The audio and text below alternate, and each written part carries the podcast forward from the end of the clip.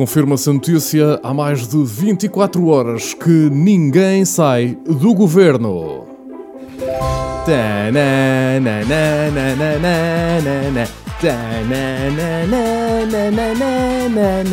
Samba de Janeiro. Ora bem, eh, é verdade, pá, há mais de 24 horas que ninguém sai do governo e acho que é uma, é uma lufada de ar fresco naquilo que temos vivido nos tempos que correm, né? Porque parece que agora é tipo, é moda, né? Estarem sempre a sair membros do governo uh, por dar cá aquela palha. É muito giro. É, em termos de humor, uh, diverte, dispõe bem. Uh, dispõe bem também aquela questão que eles agora fizeram de fazer um questionário né? com 34 perguntas, né? uma coisa assim, um, para ver se as pessoas tinham incompatibilidades, se não andavam a receber dinheiros assim meio estranhos, não é? O que é estranho nisto tudo é o governo só se ter lembrado disto depois de serem 15 governantes, não é? Não é? De repente saíram 13 secretários de Estado e ministros e de repente, hum, se calhar temos que começar a ver quem convidamos para aqui. Se calhar era uma boa ideia de começar. Olha, boa, boa, boa ideia, pá, sim senhor. Porque se é normal que eles convidem os amigos, é pá, já falámos aqui sobre a questão das cunhas, é normal que as pessoas, quando têm um projeto, vão sempre chamar os amigos, não é? É pá, ó Jorge, anda aí a aparecer aqui num projeto que eu aqui tenho. É normal. Agora, que não, que, que confiem cegamente na idoneidade das pessoas, é que eu acho que é, é de um amadorismo atroz. Agora, o que eu tenho-vos a dizer é o seguinte: pá, vocês que votaram no PS, a minha pergunta é: para vocês que votaram no PS, porquê? Pá, eu percebo, ah, é um partido de esquerda. Não é bem, não é bem um partido de esquerda, é aquela esquerda moderada, moderada, reparem que eu ia dizer, uh, porque a palavra merda está ali pelo meio. Mas eu percebo eu percebo a vossa cena. São muitos anos a levar com. Para já, a, a levar com PS e PSD como os partidos do arco do poder. E estou a fazer aquele coelhinho com os dedos. Uh, e portanto eu percebo que existe uma grande promoção desses partidos como os únicos viáveis para uma governação ali como quem não quer a coisa, ali ah, mesmo perfeita, mesmo nos trincos. Mas, fora isso, fora também o facto de, do outro lado, portanto, se vocês têm duas opções e uma delas é o PSD, eu percebo. Agora, há mais. Havia mais, havia mais opções. Estamos a falar de uma, uma maioria, uma maioria chamada maioria absoluta. Portanto, a probabilidade de haver pessoas que estão a ouvir este podcast que votaram no PS é muito grande. Portanto, eu, eu, eu sei que vos estou a picar e é de propósito. Como é que vocês se sentem? Eu sei que vocês não vão responder porque vocês são mal educados, não é? Vocês nunca respondem, eu faço-vos aqui umas perguntas e vocês. Não, estou a brincar, às vezes respondem. A verdade é que às vezes respondem cada vez mais e pá, vocês são um bué da fixe, um ganda like em vocês. Mas mando-vos esta agora, que é como, como, como é que nós chegamos a isto, não é?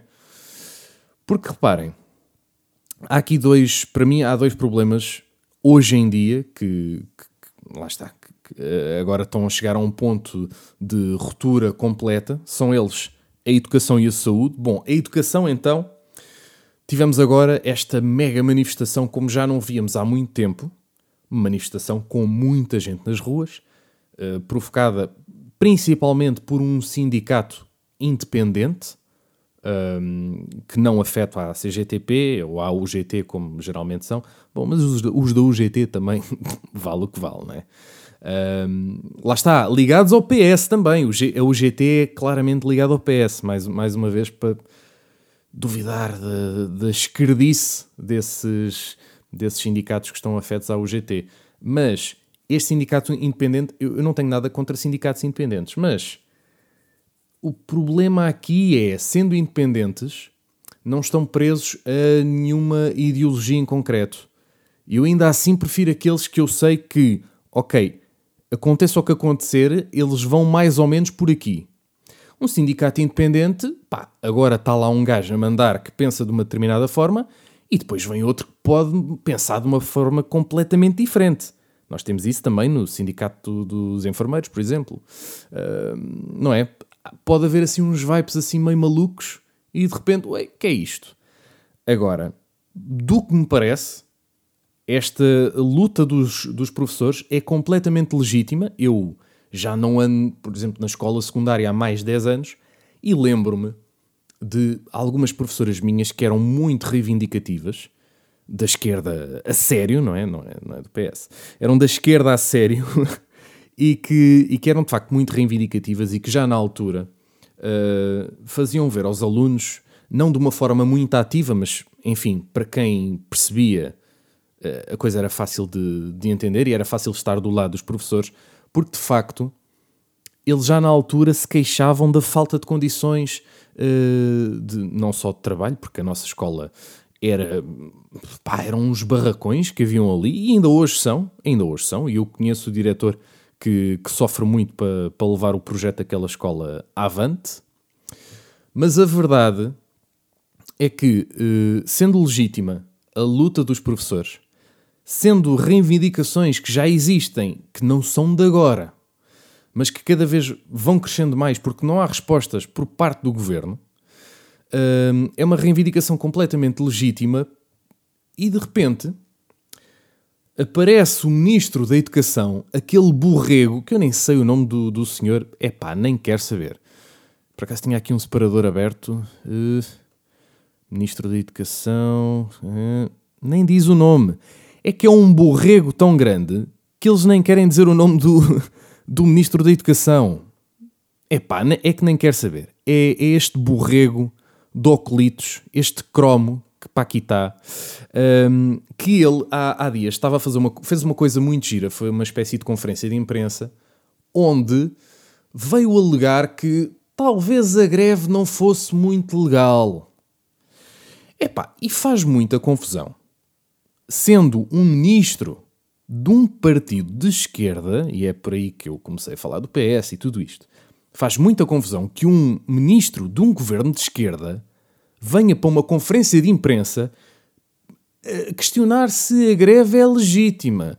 Epá, será que esta greve vale, faz mesmo sentido? Será que não devíamos cortar aqui um bocadinho as pernas a estes professores? Não é? Estão aqui muito reivindicativos. Então, nós até dissemos que queríamos dialogar com os professores. Então, nós até apresentámos diálogo. Pois é, mas já estão assim há 20 anos. É? Entretanto, foram mudando as cores partidárias, obviamente. As coisas foram ficando na mesma e os professores estão fartos, não é? E vêm-me estes choninhas de então, mas nós até quisemos dialogar, nós até dissemos que estávamos abertos a, a negociações. É sempre esta conversa. É sempre esta conversa. E quando as pessoas uh, explodem de tanto acumularem, de repente é isto. É hum, quererem pôr processo em tribunal contra os sindicatos porque a greve é ilegal. Não sei se a greve é ilegal. Digo-vos já esta. Não sei se a greve é ilegal. Mas o Ministério da Educação de um governo de esquerda não pode vir para uma conferência de imprensa a questionar se é legal ou não. É pá, não pode. Pode dizer muita coisa sobre a greve. É pá, mas questionar o direito à greve é das coisas mais graves que se calhar este governo fez. Para mim, na minha opinião.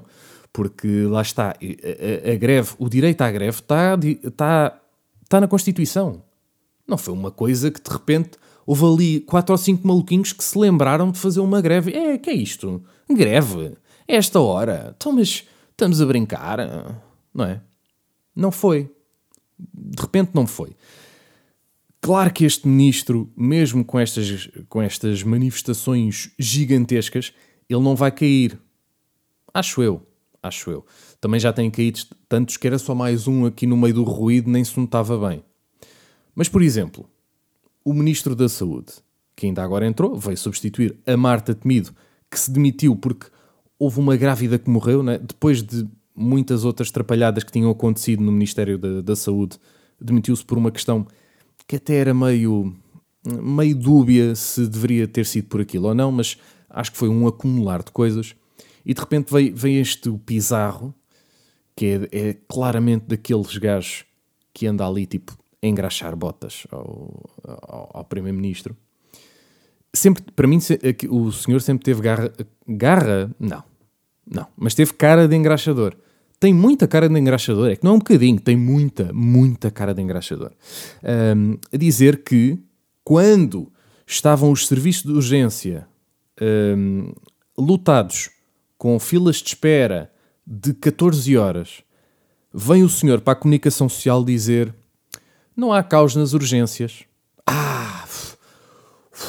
Uf, pá, que conforto, pá. Agora sim. É pá, olha, o meu coração agora ficou mesmo reconfortado. Porque eu achava que havia caos nas urgências, mas se o senhor Pizarro veio dizer que não há, é porque não há. V vamos acreditar no senhor. Então agora íamos duvidar é da palavra de um governante, mas isto cabe na cabeça de alguém. Não, pá, olha, para acaso, olha, está bem visto.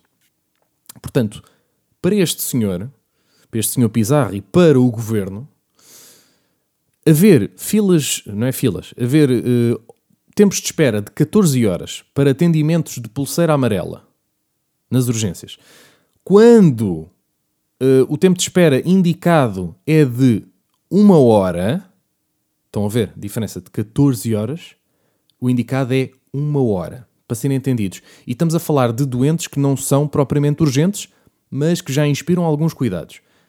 Estamos a, a, aqui a dizer que isto não é um caos. Não, está tudo bem. O quê? 14 horas? Mas o que é que custa às pessoas? As pessoas às vezes também têm má vontade, não é? As pessoas parecem também, são meio chatinhas. Então agora 14 horas é muito tempo. Agora de repente é caos. É pá, caos. Também as pessoas têm que ter um bocadinho mais tino na língua, não é? Agora estarem a dizer que é caos. Não é caos, estamos bem. Eu já vos disse, uma vez tive 5 horas à espera para ser atendido. Mas aí, estava com pulseira verde. E não foi e não foi nesta altura péssima. Foi, ainda foi em tempos de Covid, mas uh, não foi nesta altura em que está mesmo caos. Foi numa altura em que estava um cauzinho, né? já estava ali a crescer qualquer coisa e eu estava de pulseira verde. E para mim, 5 horas já foi imenso. Deram pulseira verde porque de facto eu já tinha sido medicado e portanto já não estava hum, com dores. Agora imagina uma pessoa com pulseira amarela, não é? Imagina, acho que pedra nos rins é capaz de dar direita a pulseira laranja. Eu acho que da primeira vez que eu lá fui já não me lembro se foi pulseira amarela ou se foi laranja mas eu lembro-me das dores que senti. E portanto, eu imagino qualquer pessoa que tenha uma pulseira amarela a contorcer-se de dores por um motivo qualquer, não precisa ser só pedras nos rins, há outras questões também por aí, não sei se estão a par. Um, imagino, portanto, para mim, 5 horas sem estar com dores uh, custaram muito a passar. Imagino 14 horas para uma pessoa que está ali a morrer de dores. Epá, hum, claramente este senhor, o Pizarro e muitos outros governantes que passaram pelo Ministério da, da Saúde, podem recorrer a privados. Agora, o PS, que foi um dos responsáveis pela criação do SNS, eh, não digo que é o único responsável, mas um dos responsáveis, e, e que ele e que hum, defende tanto a bandeira do Serviço Nacional de Saúde, é um bocadinho irónico como esse mesmo partido faz tão pouco pelo Serviço Nacional de Saúde. Porque não é possível dizer-se que não existe caos quando há esta diferença de tempos de espera e depois quando há médicos a fazerem turnos de 24 horas. Não é? Fazem turnos de 24 horas e mesmo assim os tempos de espera não conseguem ser resolvidos. Portanto, se isto não é um caos, eu não sei o que é. Não é? Temos pacientes com demasiado tempo à espera e temos médicos a trabalharem demasiadas horas, horas que não são saudáveis, não é? Os próprios médicos não recomendariam a ninguém: olha, o senhor deveria trabalhar 24 horas por dia. Não. Não é uma recomendação que os médicos façam a ninguém, mas eles praticam isso. Eles fazem isso. Eles fazem esses horários. Não todos. Alguns. enfim, isto irrita-me bastante, porque esta hipocrisiazinha uh, do Partido Socialista, também do PSD, mas neste caso agora temos que falar do governo que está em funções. Esta hipocrisiazinha que acontece e que cada vez é mais uh, escrutinada, não é? Porque a informação circula cada vez mais de uma forma mais facilitada para toda a gente. Eu acho que tanto do PS como PSD, são, são estas, estas mentirinhas, estas faltas de brilho naquilo que estão a fazer e neste estomacagandismo para o, para o Zé Povinho. É isto que uh, dá depois palco aos populismos. É isto. É isto e, o, Correio da Manhã no geral, mas uh, por acaso aqui há que dar um. Pá, eu nem queria estar a fazer isto, mas há que dar aqui o braço a torcer e de facto o Correio da Manhã esteve bem desta vez, não é? Esteve bem em, em falar de, dos dinheiros de, dos maridos das governantes eh, ou das secretárias de Estado um, que se calhar são questionáveis, não é? E que deveriam pôr-nos a pensar, ou deveriam pôr essas senhoras a pensar se calhar não deveria estar aqui, se calhar não deveria estar uh, a representar uh, o governo, não, é? não deveria estar aqui a trabalhar para os cidadãos quando eu tenho assim umas ligações meio estranhas. Portanto, acho que pela primeira vez o, C, uh, o Correio da Manhã fez um bom trabalho. Eu não, digo, eu não disse isto, eu não disse isto, isto nem está gravado. Tá bom? Isto não está gravado. Uh, se me quiserem dizer, ah, o André disse isto. Não, não há, nem há sequer uma gravação em vídeo. Não há, não existe. Eu tenho aqui. Pois, pois. Por acaso, hoje houve uma discussão muito gira ao jantar, uh, ao lanche, aliás. É irrelevante, mas houve uma discussão muito gira porque uh, há, uma coisa que eu fiz cá em casa que foi tentar tirar o CM, a CMTV de todas as televisões. E eu tenho uma razão para isso. Uh, eu estudei jornalismo, comunicação social, mas no ramo de jornalismo, e portanto eu percebo alguma coisinha de jornalismo. E sei que aquilo que o Correio da Manhã faz não é bem não é bem jornalismo. E que, imaginem, quando nós temos uh, vários noticiários, temos, três, temos ali três canais que estão a transmitir uma série, uma série de notícias que interessam ao país, questões relacionadas com o governo, com aquilo que se passa no mundo. O que é que o Correio da Manhã está a fazer à mesma hora? Mãe mata filho, filho mata avó, avó mata neto. Epá, é só isto é só isto que o Correio da Manhã consegue fazer à mesma hora que os outros estão a dar notícias pá, que as, que as pessoas precisam de saber. Eu não preciso de saber que uma mulher matou o filho no Seixal. É pá, meio que. Eu estou a dizer Seixal porque, porque é aqui ao pé, mas hum, é num sítio qualquer do mundo. E depois CM dá primeiro. Para quê? Para quê? O que é, que é esta tesão do mijo do, da CM? É do primeiro! Mas dás primeiro o quê? Dás primeiro o quê?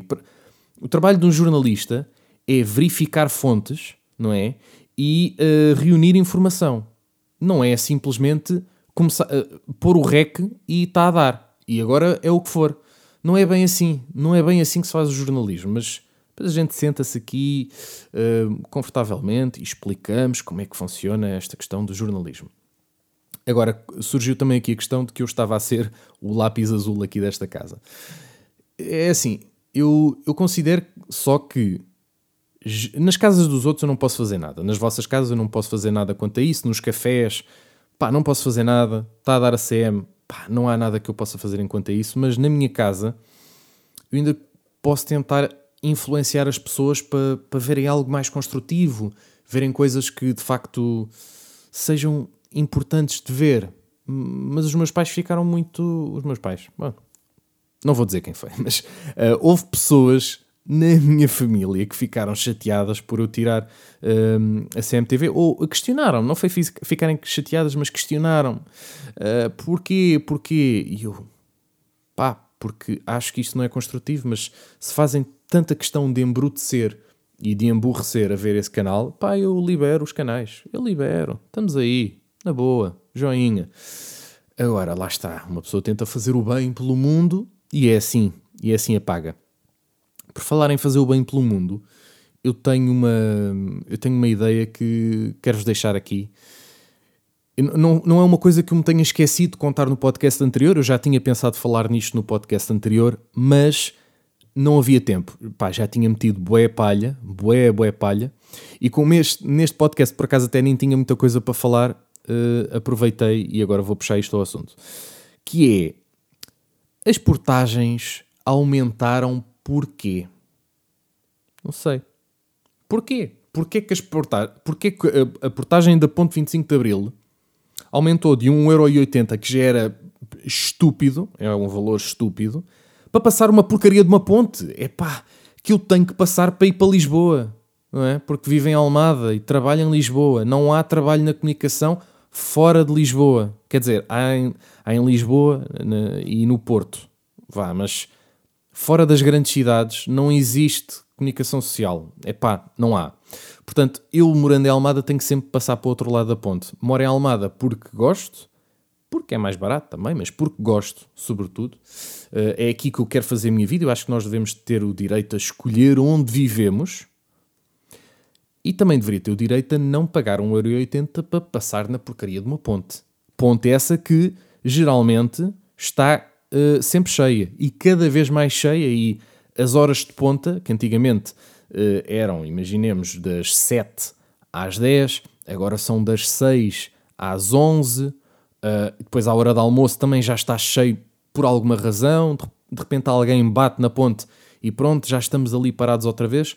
Portanto, eu no outro dia, logo, no, não foi no, no, primeiro dia do ano, mas a primeira vez que fui trabalhar, pá, dia 2 ou dia 3 de janeiro, deparei-me com esses 2 euros que eu não fazia ideia, mas é do género, é pá, vou ter que pagar, não é? E eles sabem disto, eles sabem disto, por isso é que eu acho que não houve um grande anúncio do aumento dos preços. Se calhar até houve, eu andei meio, meio distraído, mas eu não ouvi em lado nenhum. De facto, aumentaram.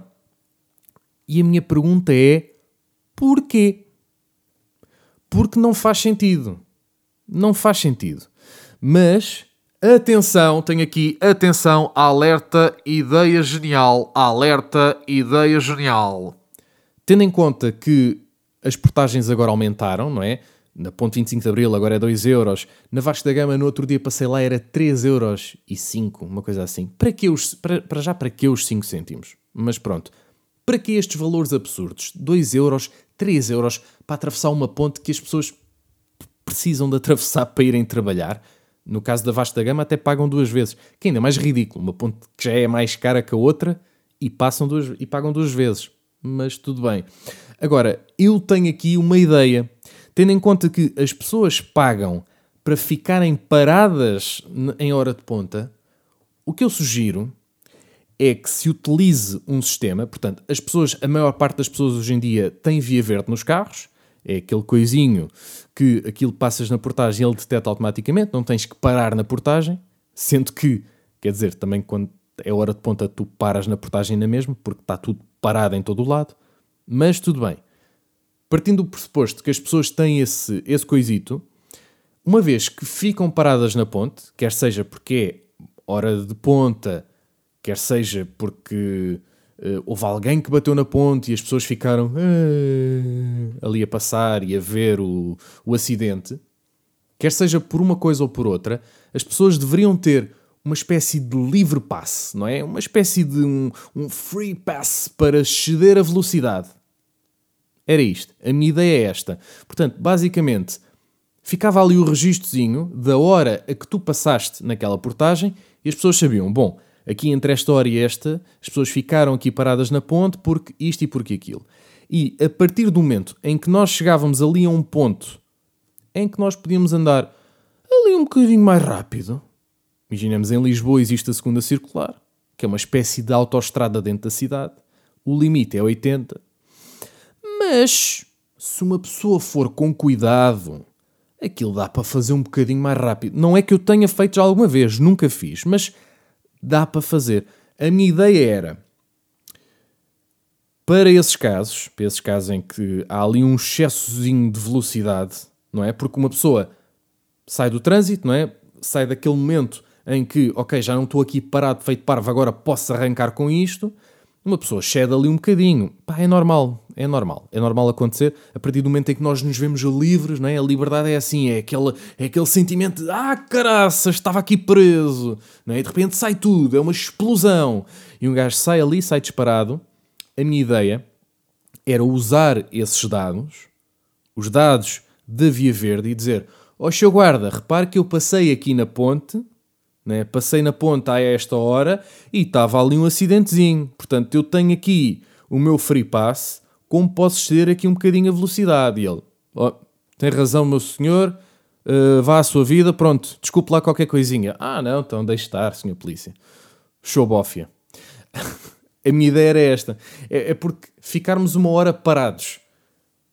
Já aconteceu-me nesse dia. Eu, ou seja, nesse dia em que eu descobri que a portagem estava a 2 euros. Epá, estúpidas. Um, fiquei uma hora eh, parado na ponte. Ou seja, demorei uma hora a fazer um trajeto que demora geralmente meia hora. Portanto, fiquei o dobro do tempo à espera. E depois, a certa altura, eu estou a andar normalmente. E é do género Pá, eu não vi nenhum acidente, não é? Nós estávamos parados para quê? Não é? De repente há ali um momento em que tudo escoa para, para qualquer lado e tu, então, mas estivemos parados para quê? Porquê que estávamos parados na ponte? Porquê que as pessoas não, não andaram simplesmente? Provavelmente houve algum acidente que foi resolvido e entretanto, como os carros eram tantos, tu já nem viste o reboque, né? tu já passaste pelo o reboque, já, já ia na sua vida e tu ainda estavas ali parado no meio da ponte. Portanto, assumo que possa ser isso. Mas é, é, é ainda mais estúpido quando não há nada e tu pensas, epá, fiquei aqui parado para nada. Literalmente para nada. Ai pá. E pronto, agora que já vos dei esta ideia genial, não se esqueçam depois, hein? direitos de autor. Hein? Estamos aí, meus putos. Checa. Ai, ai. Bom, uh, o que é que eu vos queria dizer mais? Uh, eu hoje comecei a gravar este podcast, como sempre, com mais um ato de procrastinação. Mas eu acho que o ato de procrastinação de hoje foi, foi tão ridículo que eu fiquei do género: epá, eu não estou a fazer isto, isto não está a fazer sentido. Então, obviamente, para variar, já era tarde quando eu liguei o microfone para começar aqui a gravar o podcast. Eu hoje tinha pouquíssimos temas para falar Achava que nem ia fazer meia hora, mas olha, agora já estou a ver e acho que vou chegar à meia hora. Uh, a meia hora para mim é sempre aquela base, não é? Uh, não muito menos, nem muito mais. Uh, ali a meia hora seria o ideal, mas pronto, uma pessoa às vezes cede A semana passada então foi a loucura. Ainda por cima a falar de coisas completamente desinteressantes, né? a falar de mim, eu, eu, eu, eu, eu. Pronto, mas como estava a dizer, eu hoje tive um ato de procrastinação epá, que me deixou perplexo comigo mesmo. Para variar, já era tarde quando liguei o microfone, sempre com aquele sentimento de epá, eu nem tenho temas para falar hoje, eu hoje só vou fazer 10 minutos podcast, se calhar nem vale a pena, epá, nem sei. Então, para uh, ganhar aquela, aquela inspiração, não é? para vermos, pá, yeah, vamos aí preparar o podcast e tal, vá de ligar o Spotify para dar aquele boostzinho de confiança vai um Sam da Kid, vai um Papillon, vai o meu puto Mura, não é? E pronto, ok. Agora já estamos com bisga para começar, já ouvimos aqui um hip hopzinho e tal. Epá, mas uh, não sei, não sei, ainda não está no ponto, não, não está ali 100%. Deixa ir só aqui um bocadinho ao Canva.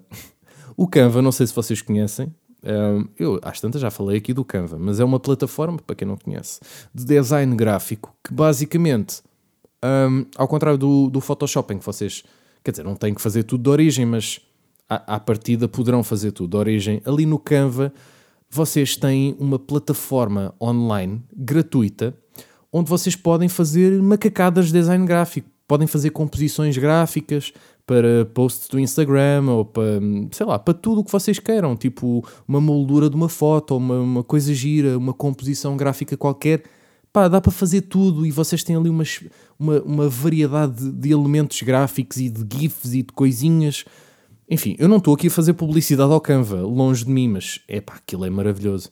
Uh, mas não, ninguém me pagou para dizer isto. Portanto, Canva, é abrir os cordões à bolsa, está bem? Porque eu também não estou aqui a elogiar eh, só porque sim. Bom, mas deixa ir aqui só a cava, começa ali a brincar, não sei o quê, e dou por mim a atualizar o painel de entrada do meu canal de YouTube. Que, recorda aqui os mais distraídos, é um canal que já não recebe eh, vídeos regularmente desde 2018. Portanto, não era bem necessário, não, é? não era bem uma cena que eu tipo, olha, tenho aqui nos meus planos para hoje vou atualizar a minha página de YouTube. Não, não estava sequer nos meus planos. Mas eu, eu depois comecei ali a brincar com aquilo e, e, a pensar, bom, se calhar até deveria. Se calhar até deveria. Tanto é que uh, já está atualizada. Portanto, se forem a youtube.com barra vexame em você, ou podem pesquisar André Melão, é mais fácil. Se forem à minha página de, de YouTube, está atualizado. Agora já tem uma capinha nova, bonita e não sei o quê, toda, toda fresquinha e toda, toda fofa. Agora, se vocês virem no telemóvel, uh, aparece escrito Melan. Uh, é, um, é um erro, mas eu, eu, já sabia que aquilo não ia ficar perfeitinho, mas uh, enfim, eu tinha que começar a gravar este podcast antes das 5 da manhã. Portanto, uh, foi isso que nós fizemos, arrancámos com o podcast, tudo bem. Um, epá, e, e de facto é, é um bocado estúpido ter atualizado aquilo porque uh, não fazendo vídeos regulares desde 2018, tivemos agora a brincadeirinha do rap de melão, epá, que vai fazer com que eu tenha pelo menos um vídeo por ano para lançar a partir de agora, não é? Uh, mas ultimamente tem sido só uns videozinhos assim muito de ano a ano, não é? Uns highlights de Twitch aqui, umas análises da música pimba acolá, pouco mais, pouco mais que isso. Uh, mas ainda bem que eu fui rever o meu canal de YouTube porque os links das minhas redes sociais estavam todos desatualizados. Todos. Portanto, quem fosse pesquisar André Melão ao YouTube ia dar com links que iam dar a lado nenhum. O que não é a melhor promoção que uma pessoa pode ter. Um, excepto do Facebook. O do Facebook estava bom, não é? O que é mau porque já nem uso o Facebook. Tanto é que eu tirei de, dos links porque pá, não fazia sentido. Agora, o mais curioso aqui é a, a cereja no topo do bolo da desatualização. Sabem que link é que eu tinha lá na minha página de YouTube um link para a minha conta do Vine. Do Vine. A maior parte de vocês nem sabe o que é o Vine. Eu conheço pessoas de 20 anos que não se lembram do Vine, pessoas de 40 que nunca ouviram falar do Vine. Epá, e eu, eu era famoso no Vine. Agora posso dizer estas merdas porque ninguém vai conseguir confirmar porque o Vine morreu. Rip Vine. Mas uh, o Vine é, uma, é um pré-TikTok, no fundo. Uh, era um mas com vídeos muito curtinhos. Eram videozinhos de 6 segundos, uh, em formato 1 por 1, assim um quadradinho, e em 6 segundos tu tinhas que condensar ali toda a informação que querias. Epá, e era um espaço de criatividade muito bom. e eu fiz lá algumas coisinhas giras. Pá. Tenho pena que aquilo tenha acabado, mas lá está. Rip Vine nunca será esquecido. Agora, eu se calhar já parava com esta palhaçada de gravar o podcast às 3 da manhã, não parava? Parava, parava.